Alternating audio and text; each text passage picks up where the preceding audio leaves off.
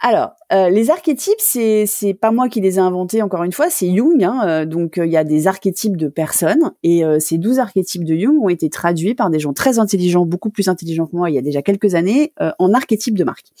Et en fait, les archétypes de marque, c'est tu dois choisir en fait un et donc il faut vraiment que tu aies ton ton pourquoi hein, qui soit défini. Donc tu vas choisir déjà parmi ces 12, ils sont regroupés en fait en groupe de trois hein, entre je veux laisser une empreinte dans l'histoire je veux absolument avoir une connexion où, je veux euh, permettre aux gens de se connecter.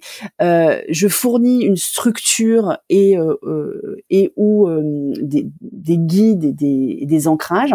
Et puis le quatrième, c'est j'explore la spiritualité.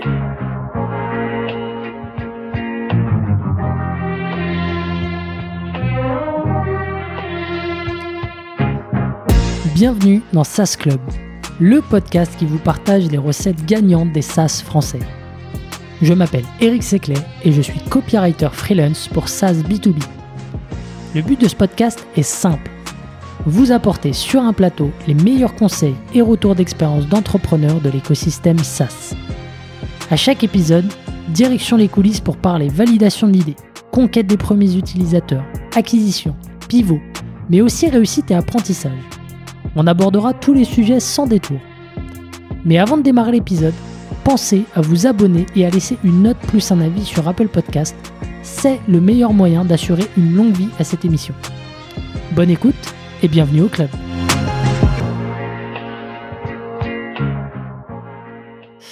C'est parti nouvel enregistrement avec Laura. Si vous ne l'avez pas écouté, euh, si vous n'avez pas écouté le précédent, je vous invite. On a parlé un peu de, pricing et là maintenant, donc, euh, on, va parler de, marque et euh, de positionnement.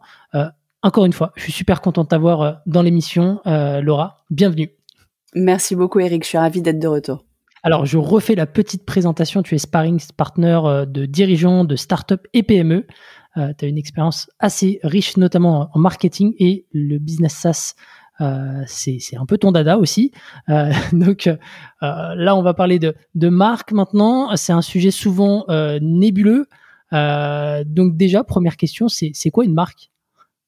Ah, c'est la question à, à 1000 euros, à 10 000 euros, à 100 000 euros. Une marque, c'est, on, on, en parle beaucoup, mais il n'y a pas beaucoup de monde qui sait exactement ce que c'est. Euh, une marque, en fait, c'est tout l'imaginaire que le nom ou un symbole de la marque va évoquer dans la tête du client. Euh, c'est euh, c'est pas forcément que l'identité. Hein. C'est toutes les incarnations évidemment, donc le nom, les couleurs, la charte graphique, la police, la signature, l'emblème, l'identité sonore, l'identité olfactive même pour certaines marques. Mais en fait, ça, c'est la façon dont on la voit, la marque. Mhm. Mais ce qui est important, c'est qu'est-ce qu'on veut quand le, quand le client voit un des, un des symboles d'incarnation que je viens de citer, qu'est-ce que ça lui fait penser? À quoi ça lui fait penser? Les valeurs, la personnalité, le positionnement, la place que ça occupe dans l'esprit du consommateur. Donc la marque, en fait, c'est tout ça. Et c'est pour ça que c'est si important. Hmm. Alors du coup, c'est hyper, euh, c'est hyper complexe de, de, de, réussir à comprendre ce que, ce que perçoit euh, son client, ses prospects. Euh, il y a beaucoup de paramètres, comme tu l'as évoqué. Par quoi est-ce qu'on commence? Bah déjà, avant de comprendre ce que la marque évoque, il faut déjà se dire qu'est-ce que moi j'ai envie qu'elle évoque. Hmm. Donc déjà se poser sur le à quoi, quelle va être l'image mentale que je veux que ma marque évoque euh, à quoi je veux qu'elle soit associée, euh, qu'est-ce que je veux qu'il vienne en esprit, à l'esprit le, premier, etc. Donc du coup, il y a énormément d'étapes pour se poser déjà en interne ces questions-là avant d'aller travailler la façon d'incarner euh, visuellement, olfactivement, etc. Tout ce qu'on tout ce qu'on voudrait que ça porte.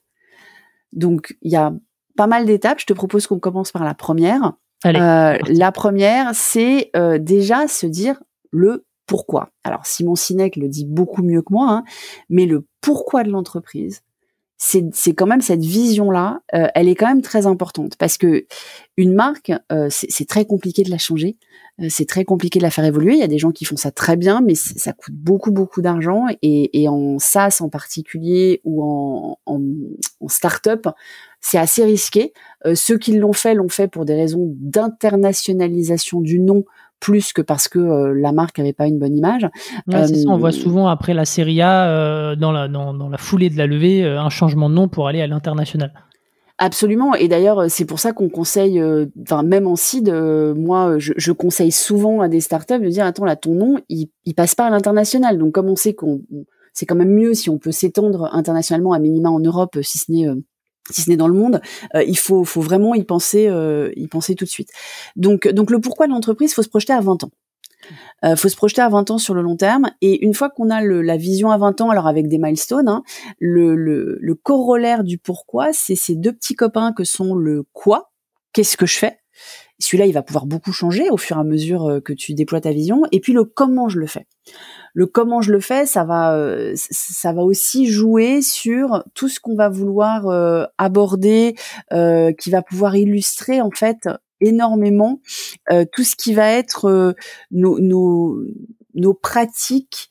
Nos valeurs en fait vont être illustrées à travers ce comment je le fais parce que le quoi généralement il y a des alternatives et des concurrents mais le comment je le fais normalement on doit commencer à être sur des choses qui sont assez uniques pour la marque que je suis en train de définir. Et, alors, tu as dit euh, quelque chose de, super important, il faut se projeter sur, sur 15 à 20 ans. Euh, et, on sait très bien que plus c'est plus c'est sur un horizon lointain, plus on est sur un horizon lointain, et moins les gens sont, sensibles à ça. Ils se disent, bon, bah, c'est pas pour tout de suite, euh, alors qu'en vrai, il, faut, il faut se poser les bonnes questions dès le début. oui, Absolument. Il faut se poser les bonnes questions dès le début et il faut avoir vraiment son, son parce que c'est, si t'as ton pourquoi, en fait, si t'arrives pas à te projeter à 20 ans, c'est que t'as pas ton pourquoi. C'est que t'as pas la vision utopique du monde dans lequel tu auras vraiment changé quelque chose. Hmm. Effectivement. Et tu as des exemples de, de, de SaaS qui, qui, ont très bien réussi euh, là-dessus, euh, dans, dans, dans, dans, leur marque euh, aujourd'hui? Alors moi je vais j'ai envie de te citer la marque dont je suis au board qui est qui est Flint Media. Hmm. Le pourquoi de Flint Media, il est ultra clair, quoi. Le pourquoi de Flint Media, qui est donc un SaaS euh, à la fois euh, B2C et, B2B, hein, euh, c'est de, de lutter contre la désinformation, les fake news, et d'accélérer l'accès à l'information dans un en filtrant pour que les gens soient pas accablés par l'infobésité qui nous accable. Hmm. Voilà. donc donc le pourquoi il est hyper clair et du coup c'est extrêmement simple de d'aller chercher euh, ensuite euh, à, à, décliner la marque de, et on va parler donc des autres étapes mais toutes les autres étapes découlent beaucoup plus simplement en fait parce que dès qu'on a des idées parce que souvent euh, c'est des choses qu'on fait en brainstorm hein, de réfléchir sur la marque mais le pourquoi devient un filtre on élimine des choses hmm. Or, le gros souci aujourd'hui, dans, dans, en tout cas moi dans les dirigeants que j'accompagne, c'est pas tellement de savoir quoi faire, c'est de savoir quoi ne pas faire. Ah, c'est exactement le, le plan d'une dissertation. C'est les bases et derrière, c'est plus facile d'écrire quand le plan est bon. Exactement. ok, bon, je te laisse poursuivre sur, sur les autres points. Alors, une fois qu'on a fait, euh, une fois qu'on a fait cette cette roadmap et le quoi, comment et, le pourquoi, euh, on va se poser la question évidemment euh, des, valeurs. Alors les valeurs, c'est la tarte à la crème des entreprises. Euh, on a tous les mêmes, on lit tous les mêmes. Ça devient, euh, enfin moi j'en ai marre de lire excellence, bienveillance, euh, innovation. Hein, ça me, voilà. il faut quand même se poser des vraies questions. Et là, les startups et les SaaS en particulier ont un boulevard parce que les entreprises traditionnelles qui ont défini leurs valeurs dans ces 20 dernières années et les, les brandissent partout, les incarnent en fait pas très bien et les vivent pas très bien. Enfin, quand je dis les vivent, les vivent pas très bien au quotidien. Ça ne va pas euh, aller infuser chaque point de contact avec le client, chaque ligne de copie, euh, chaque euh, chaque fonctionnalité qui doit servir aussi aussi ces valeurs-là. Donc donc allez-y les SaaS, vivez vraiment vos valeurs à tous les points de contact et du coup vous n'êtes pas obligé de les écrire. Moi, rien que le fait qu'il y ait des, des, des, entreprises qui ont un onglet valeurs sur leur site internet, je me dis si elles ont besoin de nous les marteler, c'est que c'est mmh. pas si évident que ça en fait. Donc les valeurs 3 à 5, euh, c'est des valeurs qui se construisent en équipe et c'est des valeurs qui servent le pourquoi. Voilà. Mm. Donc ça, c'est le deuxième point. C'est marrant que tu dis euh, que tu dises que ça, ça, ça ne s'écrit pas forcément euh, parce que tu vois une, une, une bonne pratique, en tout cas que, que j'estime être une bonne pratique chez un SaaS, c'est de, de prévenir la personne que son abonnement va être renouvelé. Je trouve le, le simple fait de, de, de, de communiquer sur ça ça montre qu'en fait le, client il est il est pas pris pour de la merde vulgairement euh, et, et, et, ça euh, la boîte euh, pour pour ne pas la nommer euh, freebie euh, qui est un SaaS que, que j'utilise pour pour toute ma facturation pour tout, tout mon admin m'a envoyé un, un message de ce type-là quelques jours avant et ils en ont même envoyé deux et c'était super agréable d'avoir ce, ce type de message. Et tu vois, il y a pourtant plein de boîtes qui écrivent transparence ou sens du client dans leurs valeurs et qui vont pas avoir ce genre d'attention. Et c'est pour ça que je dis, c'est vraiment dans les preuves en fait que tu fais vivre tes valeurs et t'as pas besoin de l'écrire pour que tu vois, toi, tu as, une bonne image. donc c'est bien du branding aussi que d'avoir fait, que d'avoir eu cette démarche que tu viens de décrire. Top. Bon, nickel. Bah, je te laisse poursuivre. Alors, une fois qu'on a fait tout ça, euh, qu'on sait pourquoi on pourquoi on fait euh, quoi, euh, comment, et qu'on a des valeurs qui doivent venir infuser sur tout, tout, toutes nos actions. Bah, la, question d'après, c'est pour qui on fait tout ça? pour qui on fait tout ça? Donc, quels sont les alors les cibles, les personas Tu peux appeler ça comme tu veux. Moi, je suis pas une fan du terme persona, mais en fait, c'est qui sont les les personnes, parce qu'on peut vendre en B2B, on vend à des personnes. Hein. Pour l'instant, moi, j'ai pas encore vu de robots euh, acheter euh, des, du SaaS. Hein. Ça reste des humains euh, qui prennent ce genre de décision. Pour, pour quelle personne je résous quel problème? Donc, on doit se poser la question de non pas les critères sociaux des mots, euh, les euh, même les critères euh, firmographiques hein, de taille d'entreprise, etc. On, va on va aller se poser la question de qui a mal, à quel moment ils se rendent compte qu'ils ont mal, quel est l'état dans lequel ils seront une fois qu'on aura enlevé cette douleur, au-delà du fait qu'ils auront plus mal, qu'est-ce qu'ils ont comme alternative pour aller enlever cette douleur pour arriver à, cette, cette transformation ou cet état. Euh, et je parle bien d'alternatives et pas de concurrents, et je pense que ça vaudrait le coup qu'on détaille un petit peu plus ce sujet-là. Mhm. Euh, quels clichés ils ont sur euh, ma typologie de solutions ou même l'ensemble des alternatives du marché? Et dans ma catégorie d'alternatives, qu'est-ce que je combats comme monstre? Contre quoi je, je suis? Avec quoi on peut pas me comparer? Je veux surtout pas qu'on me compare à ça parce qu'en fait, il faut se différencier et ça aussi c'est du branding.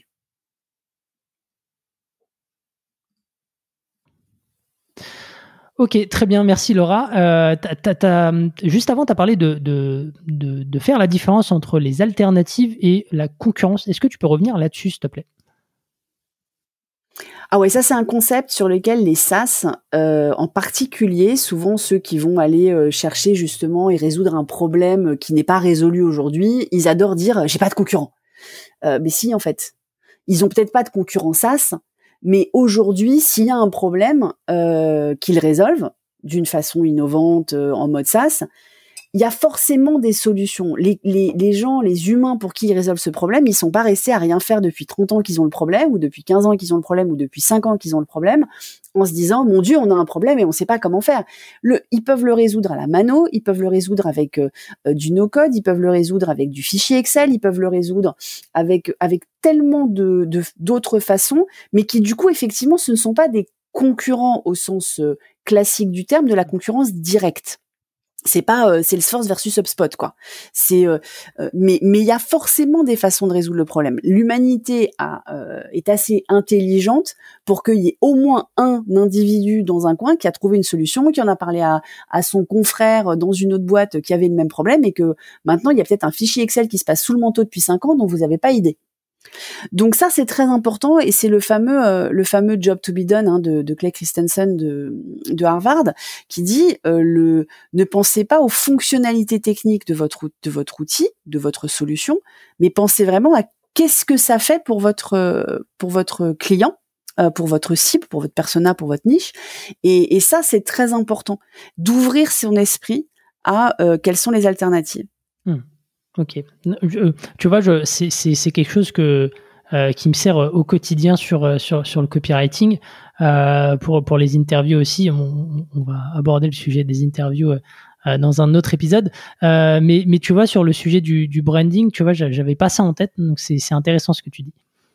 Oui, parce qu'en fait, quand tu vas commencer à traduire ce branding justement en copywriting, en, positionnement, en tout cas en insight marketing pour le copywriting, parce que le copywriting, il a bien besoin de savoir euh, pour être efficace. Et là, je parle sous ton contrôle, mais euh, il a besoin de savoir quel va être le bénéfice pour ton client, quel est l'état dans lequel il va être après. Tu peux pas, euh, tu vas pas lui dire bon ça s'il est beau, c'est pas ça qui est intéressant. Donc trois quarts du marché. Voilà, exactement. Donc souvent la, la, la le sous-titre en fait hein, d'une bonne landing page, euh, en tout cas, c'est de dire, euh, ben, par exemple, en moins de 10 minutes parce que tes alternatives elles font ça super euh, lentement. donc c'est ou sans sans passer 10 heures sur un fichier Excel si aujourd'hui le fichier Excel est la façon de, le faire. Donc en fait, ça te permet de vraiment répondre à des objections, répondre parfois à des clichés et surtout combattre des monstres. Mmh. Ok, super, super intéressant. Euh, J'aurais ça en tête. Euh, c'est quoi un peu les, choses à ne pas faire pour toi euh, au niveau du, branding de la marque? Alors, les choses à ne pas faire, c'est euh, de commencer par la partie, la partie immergée de l'iceberg. Hein, c'est le graphisme. et les choses à ne pas faire, c'est d'écouter tout le monde sur cette partie immergée de l'iceberg. Il faut savoir que, alors là, je vais, je vais reprendre je vais enfoncer des portes ouvertes, mais tout le monde a un avis sur les couleurs, sur un logo, sur euh, euh, et en fait c'est un métier quoi. C'est un métier. Euh, c'est un vrai métier que de dire ben par rapport à à mes valeurs, à ma mon positionnement, mes axes de différenciation, euh, je vais avoir tel panel de couleurs, tel panel d'archétypes de marque qui va me correspondre. Et du coup, une fois que j'ai choisi cet archétype de marque, ben forcément, ça a des implications sur le graphisme, sur la copie, sur toutes les façons dont la marque a des points de contact avec le client. Donc en gros, ça, ça a même des conséquences dans les scripts de service client. Hein. Enfin, mmh. c'est c'est vraiment dans, dans, la façon dont tu rédiges tes facs, euh, etc. Et, et c'est donc quelque chose à confier à des professionnels. Mmh. Euh, et, et, si tu veux, je peux te parler un petit peu des archétypes parce que je trouve que c'est sous-utilisé. Ouais, allez, on embraye sur les archétypes. Alors, euh, les archétypes, c'est c'est pas moi qui les ai inventés encore une fois, c'est Jung. Hein, euh, donc il y a des archétypes de personnes et ces 12 archétypes de Jung ont été traduits par des gens très intelligents, beaucoup plus intelligents que moi il y a déjà quelques années, en archétypes de marque. Et en fait, les archétypes de marque, c'est tu dois choisir en fait un et donc il faut vraiment que tu aies ton ton pourquoi hein, qui soit défini. Donc tu vas choisir déjà euh, parmi ces 12, ils sont regroupés en fait en groupe de trois hein, euh, entre euh, je veux laisser une empreinte dans l'histoire, je veux absolument avoir une connexion où, je veux euh, permettre aux gens de se connecter. Euh, je fournis une structure et euh, euh et ou des, des, guides et des, des, ancrages. Et puis le quatrième, c'est j'explore la, la, spiritualité. donc autour de ces quatre piliers en fait d'archétypes, on retrouve pour chacun des piliers trois archétypes de marque. je vais t'en citer quelques-uns qui, qui sont qui sont sympas. Il y a donc il y a donc le rebelle par exemple. Hein. Le rebelle, ça mmh parle bien déjà dans son dans son titre. Hein, donc, euh, il est, il faut pas, euh, il faut pas se contenter du statu quo. Et par exemple, une marque comme Harley Davidson, évidemment, comme Diesel, euh, sont euh, sont des marques rebelles. Donc le rebelle, le rebelle, il fait partie du groupe des je veux laisser une marque euh, dans l'histoire. je vais te prendre un exemple, un autre exemple. Par exemple, le séducteur. le séducteur, c'est la marque. si tu décides d'avoir une, marque séducteur, alors tu vas avoir évidemment des marques comme Victoria's Secret, par exemple, mais aussi l'Alfa Romeo, hein, qui est une des marques euh, séducteurs dans le dans le monde de l'automobile. Euh, donc là, tu vas être autour de euh, tout ce qui va être l'empathie, la sensualité, évidemment, qui vont faire partie des choses que tu vas vouloir représenter. Et le séducteur, ça fait partie de tout ce qui va être autour de la connexion c'est une des trois euh, autour euh, autour de la connexion, par exemple. Euh, je sais qu'il y en a qui vont me dire, mais c'est quoi alors Apple? Parce qu'on adore quand on parle de marque parler d'Apple. Alors Apple, c'est le créateur. Donc le créateur, c'est aussi l'ego, hein, le créateur. Donc il n'y a pas que des marques tech qui peuvent avoir le créateur, et il y a des marques tech qui sont pas créatrices, mais c'est vraiment le potentiel partout, libérer l'imagination et, et, être original. Et le créateur, ça fait partie de tout ce qui va aller fournir de la structure, donc des trois qui vont fournir de la structure. Il y a, y, a, le fournir la structure dans le service, dans le dans le contrôle et dans l'innovation. Donc là, on est dans le dans le créateur. Et puis pour prendre un dernier exemple qui lui sera dans la quatrième boîte des de la spiritualité, tu as une autre grande marque des, des GAFAM qui est Google, qui elle est dans l'exploration de la spiritualité avec un archétype qui s'appelle le sage. Le sage, c'est que l'éducation est le chemin vers la sagesse et que la sagesse, c'est là où sont toutes les réponses et on comprend bien pourquoi Google est, là-dedans. Super, je vais voir les choses différemment maintenant. Très bien. Est-ce que on a évoqué tous les points, Laura? Écoute, on a pas, euh, on a laissé de côté un, élément que je veux quand même, euh, enfin on l'a abordé de, façon connexe, qui est la tonalité. Hmm. Euh, on pense beaucoup, beaucoup, beaucoup quand on définit une plateforme de marque, encore une fois au nom, la couleur, la charte graphique, les polices, etc. Et on oublie de fournir aux copywriters, aux rédacteurs, une tonalité. Et une tonalité, c'est vraiment, vraiment important parce que c'est ce qui va d'abord, c'est ce qui te permet de d'avoir plusieurs personnes qui écrivent pour toi, hein, euh, et donc c'est euh, ça te permet quand même euh, quand tu commences à grossir un petit peu de pouvoir déléguer, et ça on sait que que déléguer quand tu es entrepreneur c'est jamais facile, et donc il faut être assez structuré pour le faire, et puis surtout ça t'oblige à te poser des vraies questions qui vont ensuite aller encore une fois infuser tous les points de contact, des choses bêtes. Hein. Est-ce que je vous vois ou est-ce que je tutoie? Euh, est-ce que j'utilise des mots, euh, des mots familiers? Jusqu'où je me permets des mots familiers? Euh, jusqu'où je vais en termes de est-ce que j'ai plutôt un ton pédagogique didactique ou est-ce que je parle à des sachants? Mmh. donc du coup je suis dans du dans, dans de la tonalité d'initié c'est des vrais éléments qu'il faut absolument rédiger dans une euh, dans une, un tone of voice en fait un document de tone of voice euh, qui en, en, quelques bullet points va déjà euh, permettre de clarifier les choses à l'interne et puis surtout te permettre ensuite de déléguer euh, voire même à l'externe pour de la rédaction et te faire gagner beaucoup de temps. Hmm. Et, et, juste pour info, c'est euh, le, le, job acquis en interne de, de, de travailler ce, ce, tone of voice. Est-ce que c'est un travail collectif ou c'est avant tout la, la partie marketing? Alors moi j'estime que la marque, enfin moi d'abord j'estime que le marketing s'occupe de tout déjà donc ça c'est le marketing c'est le business hein.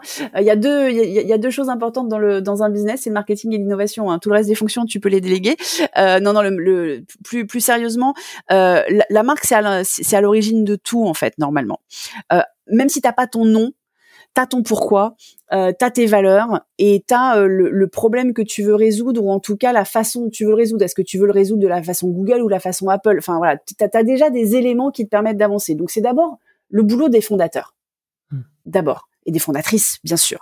Euh, et, et ensuite pour le mettre en forme, pour euh, pour le rendre euh, propre dans les règles de l'art, communicable euh, avec justement les parties prenantes, etc. là, tu as besoin de gens dont c'est effectivement le métier, qui vont pouvoir en faire un brief pour un directeur artistique côté graphique, un brief pour pour un brainstorm ou une agence pour le naming, hein, parce que parfois même le nom doit doit découler de tout ce qu'on a dit là. mais mais ça doit d'abord venir de la vision des fondateurs et des fondatrices. Hmm. Ok, super clair. Merci beaucoup, Laura, pour, euh, pour tous ces éléments que tu euh, retranscriras aussi dans, dans un article euh, qui, qui, va reprendre un peu tous les points qu'on a évoqués. donc, je le mettrai dans la description, évidemment. merci beaucoup, Laura. Et, merci, Eric. Et, on se retrouve pour le prochain épisode. Merci à tous d'avoir écouté cette, cet enregistrement, cette conversation. je vous dis à tout de suite. SAS Club, c'est terminé pour aujourd'hui. Enfin presque. Si vous avez retenu un ou deux conseils, techniques ou apprentissages, alors pensez à noter SAS Club 5 étoiles sur Apple Podcast avec un petit commentaire pour m'encourager. Et si vous êtes de la team Android, pas de problème, partagez simplement un épisode qui vous a fait kiffer sur vos réseaux sociaux. C'est ce qui m'aide à gagner en visibilité et m'encourage à produire toujours plus d'épisodes. Enfin, si vous voulez collaborer avec un copywriter qui comprend les enjeux métiers et business d'un SaaS, envoyez-moi un message sur LinkedIn Eric Seclet, S-E-C-L-E-T. Encore merci et à la semaine prochaine.